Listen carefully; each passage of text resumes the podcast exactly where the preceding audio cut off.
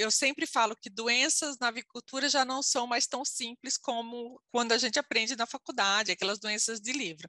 Então, a imunossupressão ela sempre vai resultar numa maior susceptibilidade a doenças, incluindo algumas que normalmente nem seriam prejudiciais ou que não, ter, não têm nenhuma significância econômica no frango. Então, alguns agentes que normalmente não causariam sinal clínico, pode se aproveitar do momento de, de susceptibilidade para causar algum distúrbio sanitário no lote.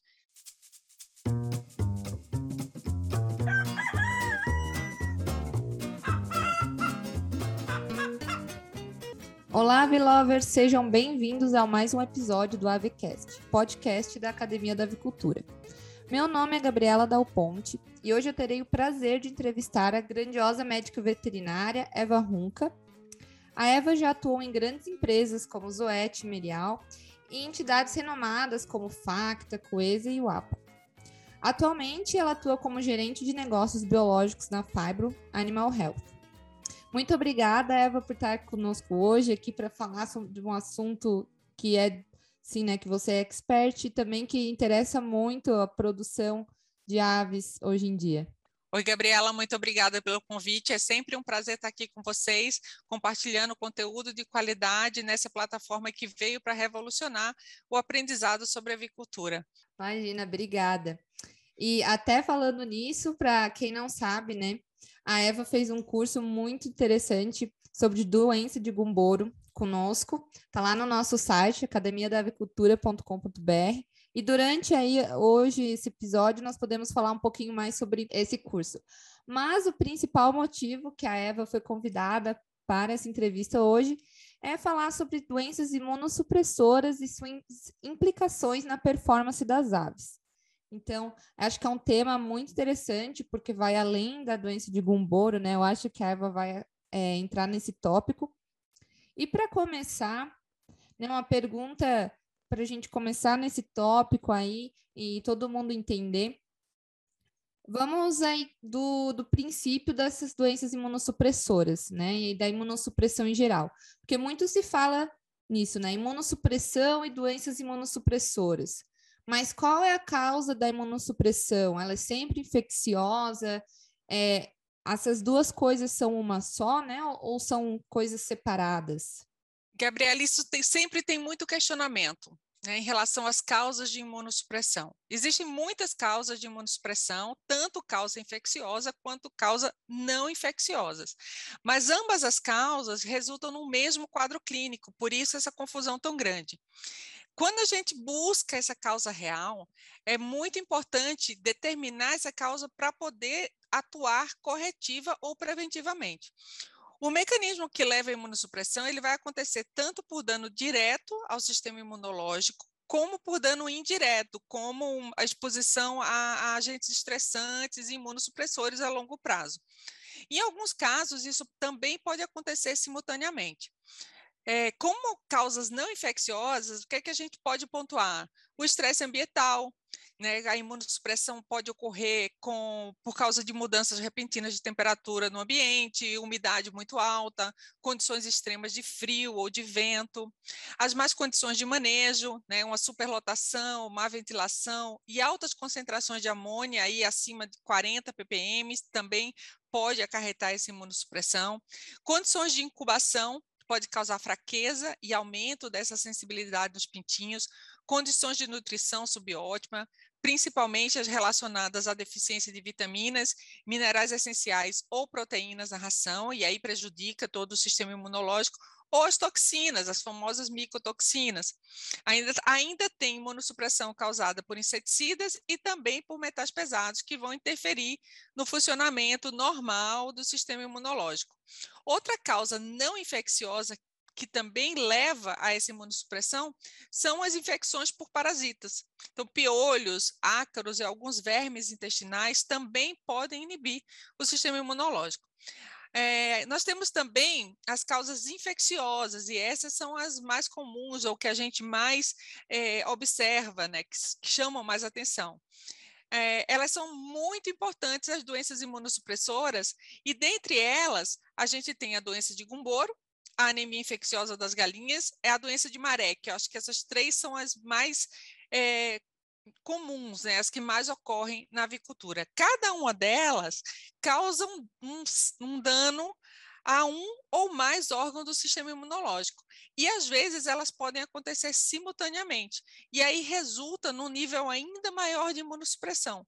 Então, outras doenças imunossupressoras, como reticulendoteliose, leucose ou reovirose, também todas as doenças virais, elas acabam compondo um pacote de doenças imunossupressoras que podem acontecer de forma simultânea. Incrível, é bem complexo, né? Porque vários, vários fatores enfim, né, seja, seja agentes patogênicos, infecciosos, como outras questões ambientais, né?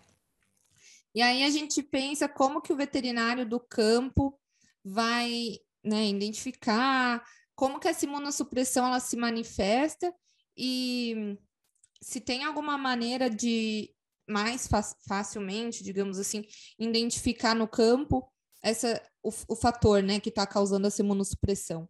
É, é, essa identificação é sempre complicada. Eu, eu, sempre falo que doenças na avicultura já não são mais tão simples como quando a gente aprende na faculdade, aquelas doenças de livro.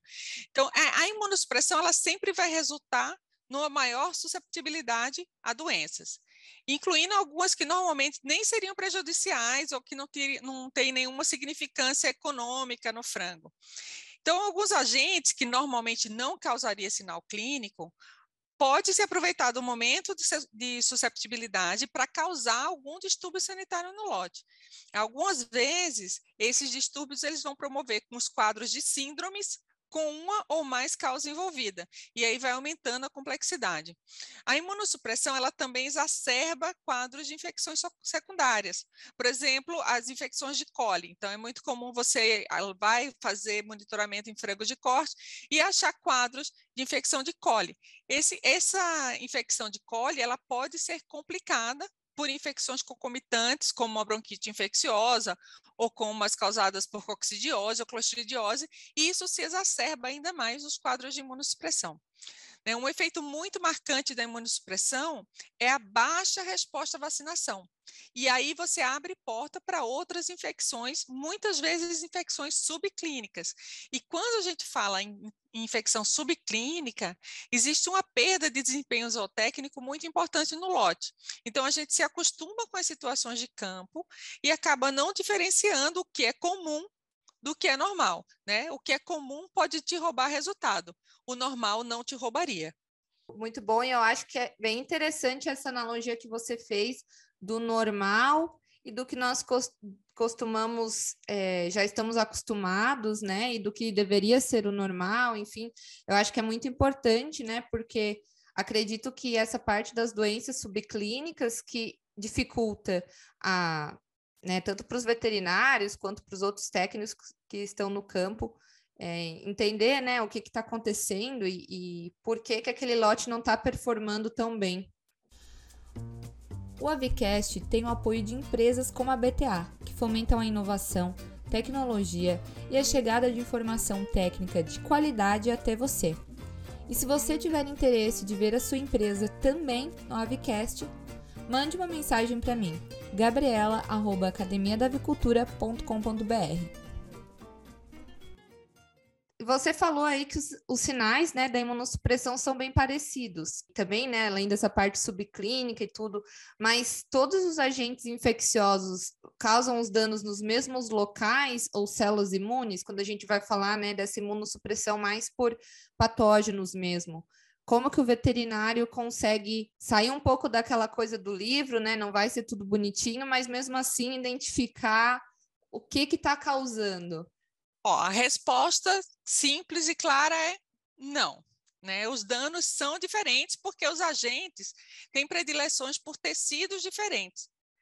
E com isso, a imunossupressão, mesmo que seja com os mesmos sinais macroscópicos, elas têm diferenças importantes aí quando a gente fala na patologia de cada agente. Eu vou trazer alguns exemplos aqui para você é, entender as diferenças que são muito sutis. No caso da anemia infecciosa das galinhas, por exemplo, o principal dano vai acontecer antes das três semanas de idade. Porque esse vírus ele tem uma afinidade pelas células troncos. Então, ele vai, ele vai se replicar nas células de medula óssea, onde é, os precursores das células de defesa são são definidos ali, resultando, eles vão ser destruídos durante o processo de doença, né? Então, vai resultar em um, um esgotamento de glóbulo vermelho, de linfócito T e de plaqueta. Isso vai, vai resultar numa anemia muito severa, aí o nome da doença, anemia infecciosa, é, vai ter uma diminuição da coagulação sanguínea. E também vai acontecer uma redução nos números de macrófagos. Os linfócitos B, eles são menos afetados pelo vírus da anemia infecciosa. Então, alguns anticorpos são produzidos mesmo em frangos infectados, porque esses são produzidos pelos linfócitos B. E a anemia infecciosa, ela pode ocorrer de uma forma silenciosa ou subclínica, que é inclusive até a mais comum. E vai causar danos à, à imunocompetência que vai passar desapercebido porque ela pode ocorrer é, vai ter mesmo, mesmo a ave positiva para anemia, vai apresentar alguma é, soroconversão. Então, às vezes, você não percebe essa imunossupressão causada pela anemia. E ela é muito agravada pela doença de Marek. Já falando em doença de Marek, que é um vírus oncogênico e também imunossupressor. Essa doença ela é, é uma doença tipicamente linfoproliferativa, e os linfócitos, eles se infiltram nos tecidos nervosos e aí causa tal paralisia que é tão comum a gente ver ah, na, nas aves acometidas por marek. E nos órgãos internos, ele vai causar os tumores sólidos. E o vírus também ainda se aloja no folículo da pena. No exame microscópico desses tecidos, a gente vai ver diferentes tipos de células sanguíneas que vão se infiltrando, incluindo os grandes linfócitos, os linfoblastos os macrófagos e as células plasmáticas. Ah, devido a esse efeito do, do vírus de Marek nos órgãos linfóides, acaba causando essa imunossupressão. Né? E é um fator muito importante para a saúde da, das aves. No caso da doença de Gumboro, que talvez seja mais comum, a doença imunossupressora mais comum e mais conhecida da avicultura, a célula-alvo do vírus são os linfócitos B imaturos. Então, eles são atacados pelo vírus, que vai resultar na destruição desses linfócitos. E aí põe a ave em risco, no caso ah, do contato com patógenos virais e também bacterianos. Né? As, as cepas vacinais também podem causar esse tipo ah, de lesão. E nesse caso, a, a situação pode até evoluir para um sistema semelhante a uma imunodeficiência, porque o vírus de campo ele não vai permitir. Tem uma diferença importante entre o vírus vacinal e o vírus de campo, né? A imunossupressão causada pelo vírus vacinal ele tende a uma regeneração, enquanto a imunossupressão causada pelo vírus de campo elas não, não permitem essa regeneração do tecido linfóide. Então, o, o, vírus da doença de Gumboro, ele não vai atacar as células B já diferenciadas. Portanto, ele não vai impedir uma resposta imunológica que já esteja em andamento. Então, isso quer dizer que a imunidade ativa, que é já adquirida antes da maturação desses, desses linfócitos, não vai sofrer dano.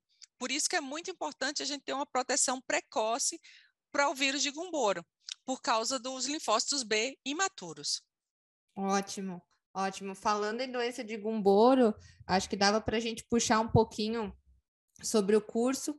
Também, né, a gente vai entrar talvez em falar de bursa de novo ainda, hoje. Mas, Eva, queria que você falasse um pouco para o pessoal que está nos ouvindo é, sobre esse curso que você gravou com a gente, qual que foi o, o foco, né?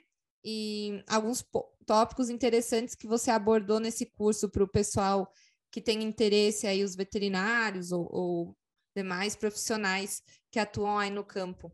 Durante a elaboração do curso, Gabriela, eu me preocupei muito em trazer atualidades, é, porque a gente a gente vê muita informação, né? A doença de Gumboro ela vem passando por um processo de transformação muito importante.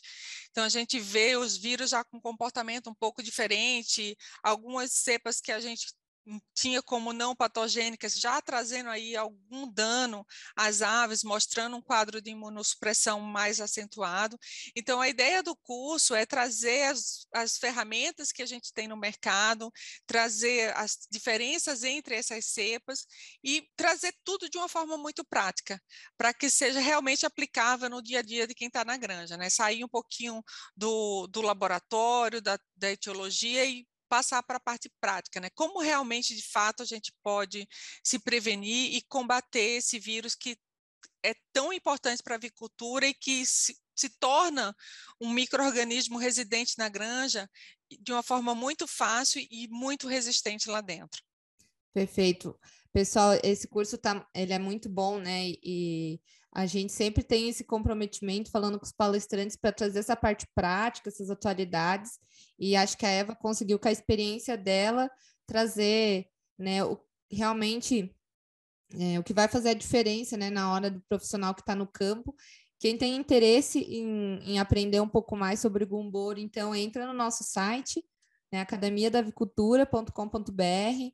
O curso da Eva está lá, né? Claro, nós temos vários outros cursos em sanidade também. E, mas acho que esse é muito interessante, né? Para quem está nos ouvindo, ouvindo esse episódio, já, né, que já tem um interesse sobre a imunossupressão e tudo, acho que é um curso muito válido. O elo entre a avicultura e a saúde intestinal do plantel está na dupla Salmokill Powder e H2 Oil, um blend de ácidos orgânicos e óleos essenciais que auxiliam na saúde intestinal das aves. Adicione inovação com a BTA Aditivos. A Eva falou dessas doenças, enfim, né? Doença de umbor, anemia, marek. E vamos entrar agora, né? Já que você falou na vida real, né? Aquela não é aquela doencinha do livro que a gente aprende lá na faculdade, bem bonitinho, né? Ah, essa marek dá isso, a anemia aparece de tal forma, algum boro de outra. No campo não é assim, né? E queria perguntar, então, como que a gente pode identificar essas doenças? Né? Como que, que a gente consegue, então, talvez diferenciar ou identificar cada uma? Como você falou, doença bem definida só em livro. Né? Hoje, no campo, a gente tem um conglomerado de fatores causando sinais clínicos muitas vezes similares e a gente fica cada vez mais perdido na hora de identificar. O que, que a gente observa? É, os frangos doentes ou lotes com baixo desempenho, porque nem sempre o animal apresenta um sinal clínico, mas tem um baixo desempenho. E, de novo, a gente acaba confundindo o que é comum com o que é normal. Então, às vezes, a gente tem ali, ah, eu sempre acho micotoxina. Tá, sempre é comum achar micotoxina, mas é normal? Né? É comum eu achar G15, mas é normal? Então, a gente tem que ficar sempre ligado. Então, o programa de monitoria é muito importante para que a gente consiga perceber essas sutilezas. Porque uma doença de Gumboro, é, ele vai tornar as aves mais susceptíveis a uma anemia infecciosa, né? A doença de Gumboro aí mais precoce, a anemia infecciosa um pouco mais tardia. A doença de Marek deixa os lotes mais propensos à coccidiose.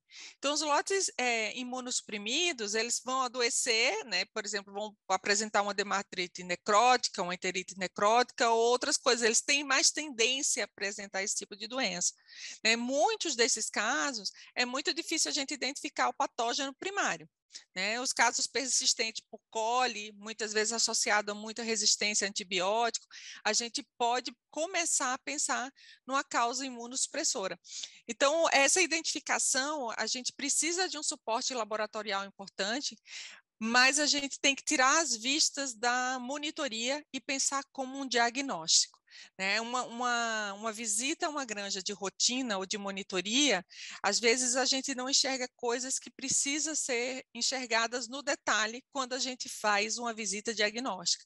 Então, ter na monitoria, assim que levantar uma, uma, um alerta, se você tem uma cole muito frequente, você tem casos de enterite necrótica, você pode ir com um olhar aí de diagnóstico para a granja e lançar mão dos exames laboratoriais para poder montar esse quebra-cabeça. Ótimo. E é importante, acho que esse olhar, então, diferenciado, né? Que nem você falou.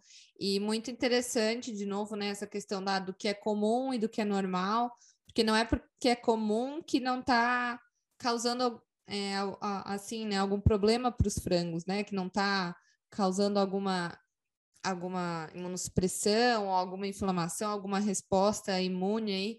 Então, eu acho que a gente tem que parar de pensar, né, que algumas coisas são tão comuns, mas que não que não tenham efeito, né? Elas podem ter efeito aí e provavelmente se acumula com outras, né? Apesar dessas doenças aí ser difícil, né? A gente precisa de exames laboratoriais e tudo.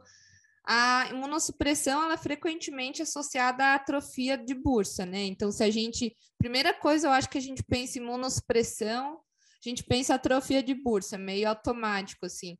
Por que, que você acha que está tão interligado, né? essas duas coisas para a gente da avicultura? É, como eu falei lá no começo, a, a doença de Gumboro é uma das doenças imunossupressoras mais frequentes na avicultura, que tem a lesão na bolsa de Fabrício como um dos principais achados clínicos. Por isso que a gente acaba é, ligando tanto a atrofia da bolsa de Fabrício há uma imunossupressão. Mas a gente precisa ficar atento, porque a doença de Gumboro ela não é a única causa de lesão na bursa. A gente tem outros vírus, como o vírus da anemia infecciosa, por exemplo, como o vírus da retícula endoteliose, que também vai causar lesão na bursa. E ainda tem causas não infecciosas, porque as micotoxinas também podem causar lesão em bursa, ou até estresse muito alto também pode causar algum tipo de lesão em bursa. Então, a doença de Gumboro, ela é muito comum, mas os níveis de desafio do campo vêm mudando. A gente pode encontrar um monte de cepa, né, algumas classificadas como G15, que vai causar um quadro de imunossupressão aí com muita frequência, e muitas vezes está associados aos sinais clínicos em busca com atrofia e com hemorragia. Então, nem sempre a imunossupressão vem unicamente de uma atrofia de bolsa ou vice-versa. E essa, essas, é, todas essas doenças, né, que vão afetar a bursa, é, lá a pessoa que está no campo, mesmo indo para a histologia, tem alguma maneira de diferenciar esses, é, né, os fatores que causaram essa atrofia, né, visualmente a gente consegue observar, ou daí vai, tem que ir realmente para um exame laboratorial para a gente identificar os agentes? Visualmente nem sempre é tão fácil, Gabriela. Quando você tem uma doença de Gumboro clássica, tipo uma bursa extremamente hemorrágica ou gelatinosa, aí a gente consegue no visual é, levar um diagnóstico para a doença de Gumboro. Mas quando a gente tem sinais mais sutis, como pequenas petequias somente, ou uma atrofia de bursa é, não muito grande, bolsas aí tamanho 3, tamanho 2, você acaba ficando na dúvida e é normal que haja essa dúvida.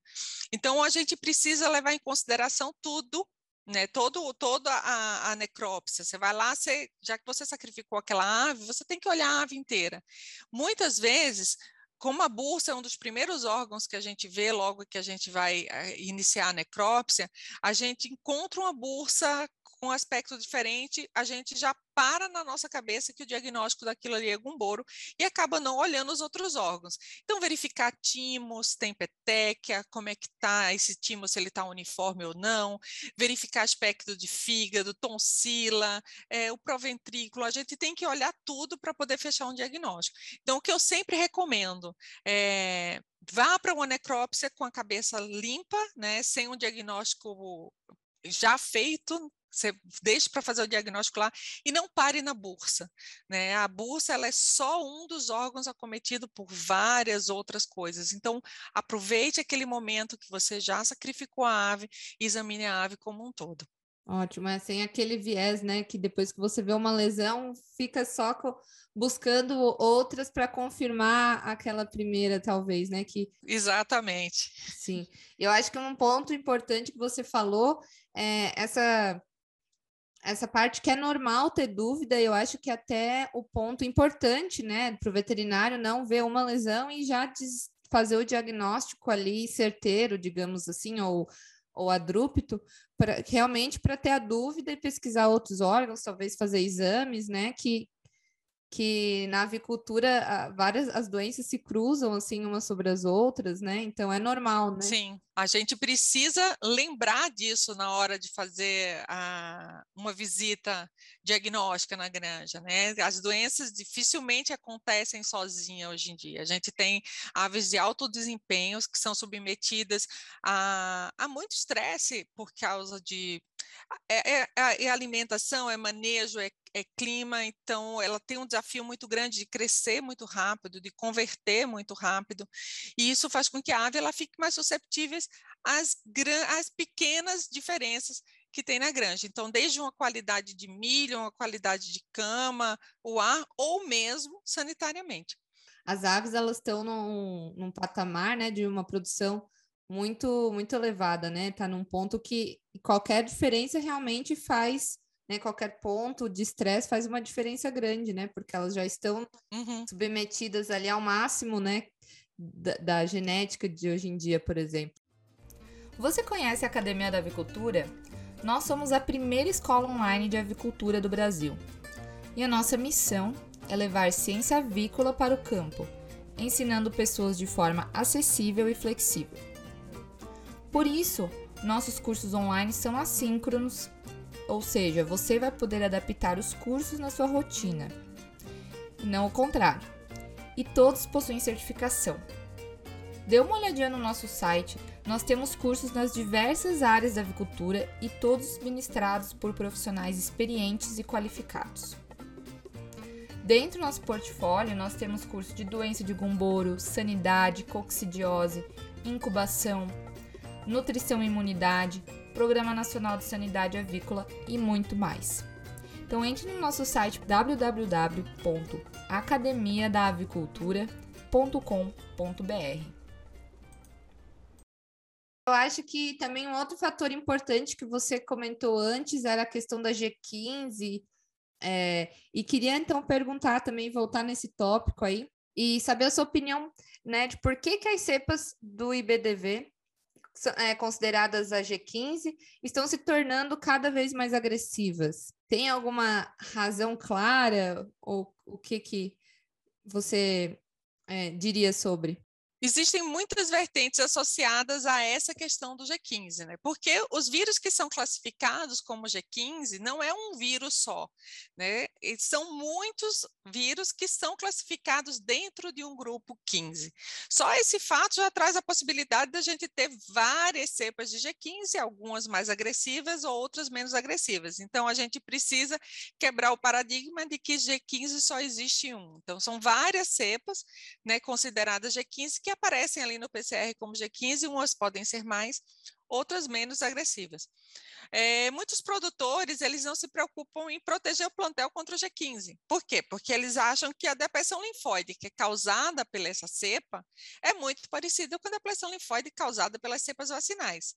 O que todos todo mundo esquece de observar é que quando a gente olha um laudo de histopatológico, não existe só depressão linfóide. Existem outras informações presentes naquele laudo que a gente também precisa se atentar. Então, no caso da G15, de um vírus vacinal, talvez a depressão seja até parecida, mas a gente tem informações como necrose, hemorragia, é, e tem uma outra informação que é muito importante, que é a regeneração linfóide, né? porque apesar da depressão linfóide ser bem parecida entre a cepa vacinal e a cepa G15, as, as aves vacinadas tendem a apresentar uma regeneração folicular, enquanto as aves que são positivas para G15 não apresentam essa regeneração folicular. Então, assim, o dano vacinal ele é um dano transitório, enquanto o dano causado pela cepa de campo é um dano permanente. Né? Essa acomodação frente a esse desafio certamente é, ajudou a perpetuação das cepas na granja, porque muitos produtores não se preocupam em proteger contra o G15. Outra hipótese que vem ganhando adeptos nos últimos dias, né, de uns meses para cá, é que a utilização de vacinas com, da mesma cepa por longos períodos também podem favorecer é, esse aumento de agressividade. Então, há muitos produtores, eles trocam de vacina, mas eles não trocam a cepa vacinal. E isso pode possibilitar possibilitar a mudança de comportamento. isso, tudo isso é uma hipótese, não tem nada confirmado, mas é uma hipótese que vem ganhando alguns adeptos. Aí já tem alguns consultores no campo falando sobre isso. Interessante, muito importante, né? Essa questão das cepas e, e, e talvez essa acomodação, né, da G15 é, por ter é, respostas parecidas aí com a vacina, que pode ter levado é, a gravar esse, esses vírus, né? É muito importante essa a gente pensar e, entender essa, questão dos vírus aí melhor, né, para o futuro também, né, demais vacinas, enfim. Sim, e, e, tornar os nossos programas vacinais cada vez mais eficientes. Eu acho que a, a função do veterinário dentro da granja é isso, né? Ajudar na prevenção. Então, a gente precisa fazer com que esses programas vacinais fiquem cada vez mais eficientes para que a gente consiga chegar a um status sanitário é, de excelência, parar com os usos de antibiótico, reduzir níveis de, de virais no campo e coisas desse tipo. Sim, é muito importante, né? O, o ideal é que a gente sempre atue na prevenção, né? Cada vez menos na, na apagar o fogo, né? Sim, ainda mais na avicultura. Sim, é muito bom. Eva, a gente também é, tem algumas perguntas dos ouvintes, então, para quem não, não sabe, é, a gente sempre pergunta, pede para os ouvintes se eles têm alguma dúvida sobre o tema que a gente vai falar no próximo episódio. E nós temos duas perguntas bem legais que nós selecionamos, então, para trazer aqui para essa entrevista de hoje, essa nossa conversa. Primeira pergunta é sobre bursa, né? Então, principalmente tamanho é, de bursa. Existe um score de bursa ideal? E qual que seria a melhor maneira de fazer essa ferição para também não ter erros do, no processo? O, o, score de bolsa, ele varia muito e ele sempre precisa estar correlacionado ao programa vacinal. Por exemplo, em aves SPF, essas bolsas elas vão ter um score zero, no máximo um, quando a gente pensa é, usando os critérios da farmacopeia europeia, por exemplo. Então, a gente vai ter bolsas grandes, né, um tamanho 7 ou 8 na bolsometria. No dia a dia, ah, o que a gente mais usa é a bolsometria, porque é mais fácil, é prático, é, é, a gente tem já uma boa correlação ali. Mas nos casos de desvio de suspeita de desafio, é sempre bom a gente confirmar com histopatologia. Então, a gente aí, o ideal, se você tem um, uma desconfiança de um, de, um, de um problema na bursa, é fazer a histopatologia e confirmar com o PCR para fechar o diagnóstico. Por que eu falo confirmar com PCR? Porque quando a gente liga as duas informações, a gente começa a montar o quebra-cabeça, né? Eu tenho uma bursa que está com depressão 2 é, é, e, e, foi vacinada com a cepa plus, ah, ok, faz sentido. Então, você junta, você confirma no PCR. Então, é, eu gosto muito de usar o PCR complementando a histopatologia. Né? No caso da vacina vetorizada, que eu falei que a gente sempre tem que que correlacionar com o programa vacinal. No caso de uma vacina vetorizada, onde a gente não tem o vírus vivo, essas bursas devem ser grandes, pra, parecida com as que a gente tem nas aves SPF. Então, nos casos de um programa vacinal que está controlando o desafio, a gente vai encontrar bursas bem grandes quando a gente é, faz a necrópsia em aves que foram vacinadas com vacina vetorizada. Então, vai encontrar bursas 6, 7 às vezes. No caso de vacina viva, esse score ele vai variar de acordo com a agressividade da cepa. Né? Quanto mais agressiva a cepa, menor tende a ser a bolsa. E o que é melhor para confirmar isso? Consultar sempre o fornecedor da vacina. Então, você usa a vacina de um determinado laboratório, consulte o fornecedor daquela vacina para saber qual o score esperado para cada cepa. E por que eu falo isso? Porque às vezes a gente tem cepas iguais de fornecedores diferentes umas classificadas como forte, outras classificadas como intermediária plus, porque depende da origem da cepa, da concentração da vacina. Então, sempre a melhor informação sobre é, score de bolsa esperado para aquele programa vacinal, você vai ter com seu fornecedor de vacina. É sempre a sua melhor fonte, beba sempre dela. Né? Uma desuniformidade muito grande no score pode significar desafio de campo, pode significar falha na vacinação, ou, dependendo do grau, pode estar tá indicando a necessidade de uma troca de programa, que aquele programa já não está mais segurando e a gente precisa fazer uma rotação de programa. Então, se tem uma dica que eu dou para score ideal de bursa, converse sempre com seu fornecedor de vacina. Ele é a melhor referência para te dizer o que é esperado no caso, no seu caso especificamente. Ótimo, show. Obrigada. Eva, e mais uma, então, para ir aí para o final da nossa entrevista, né? Todo esse conhecimento, bastante informação. A gente tem mais uma pergunta aqui sobre necrópsia, enfim, né? A situação do campo. Então, durante uma necrópsia, ao observar uma bursa com tamanho reduzido ou aumentado, devo sempre suspeitar de um processo infeccioso ou tem alguma relação com a reação vacinal? Então, acho que um pouco você já respondeu, né? Que vai depender da vacina que a pessoa está usando. Sim, mas é, é, é muito importante, Gabriela, lembrar que no caso de monitoria, tem a diferença entre uma monitoria e um diagnóstico, né? Então, assim, no caso de monitorias, a gente sempre espera que tenha algum desvio.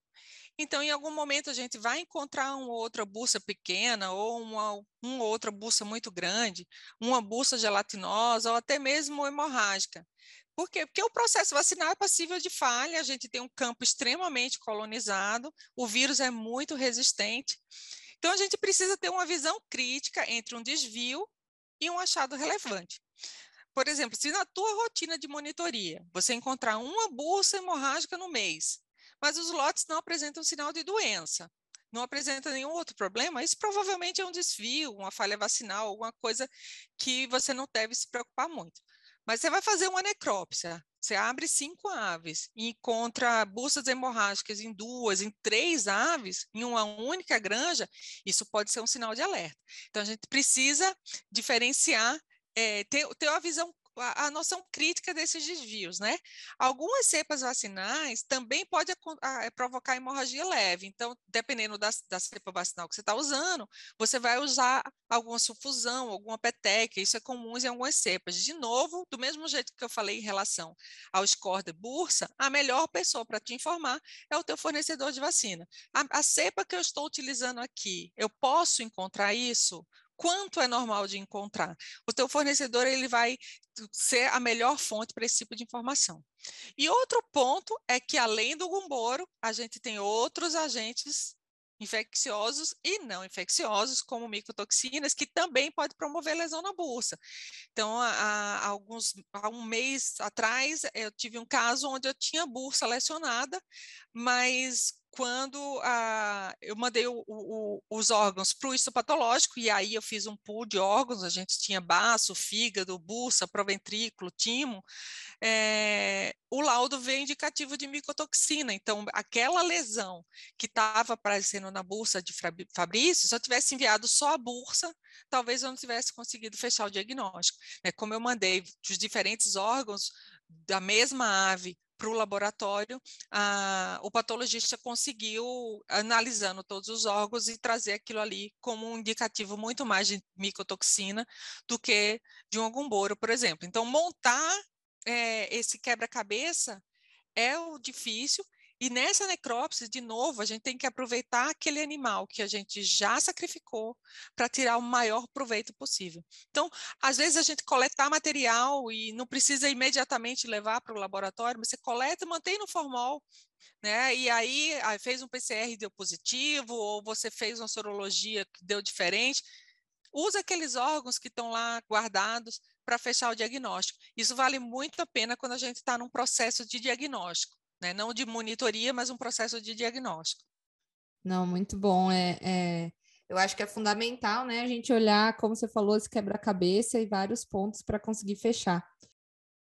Eva, eu acho que, que você assim abordou bastante tópicos bem interessantes e bastante coisa que o pessoal que está nos ouvindo tenho certeza que vai é, adquirir bastante conhecimento, bastante coisa aplicável, né? A situação no campo, os veterinários que estão aí na monitoria ou no, nos processos de diagnóstico vão poder utilizar. As perguntas que eu tenho aqui é, chegou ao fim, mas a gente sempre gosta de deixar aberto se você tem alguma mensagem final, algum, um, algum tópico que você acha que no campo está né, tá tendo dificuldade, se você né, quiser aí a palavra é sua. Antes de, de finalizar, eu queria agradecer novamente a oportunidade de estar aqui com vocês, de novo elogiar a plataforma que vem cada dia mais trazendo conteúdo novo e agora com o Avicast, com vários podcasts interessantes na plataforma. Acho que se vocês não escutaram os outros, convido vocês a escutarem, porque realmente vale muito a pena.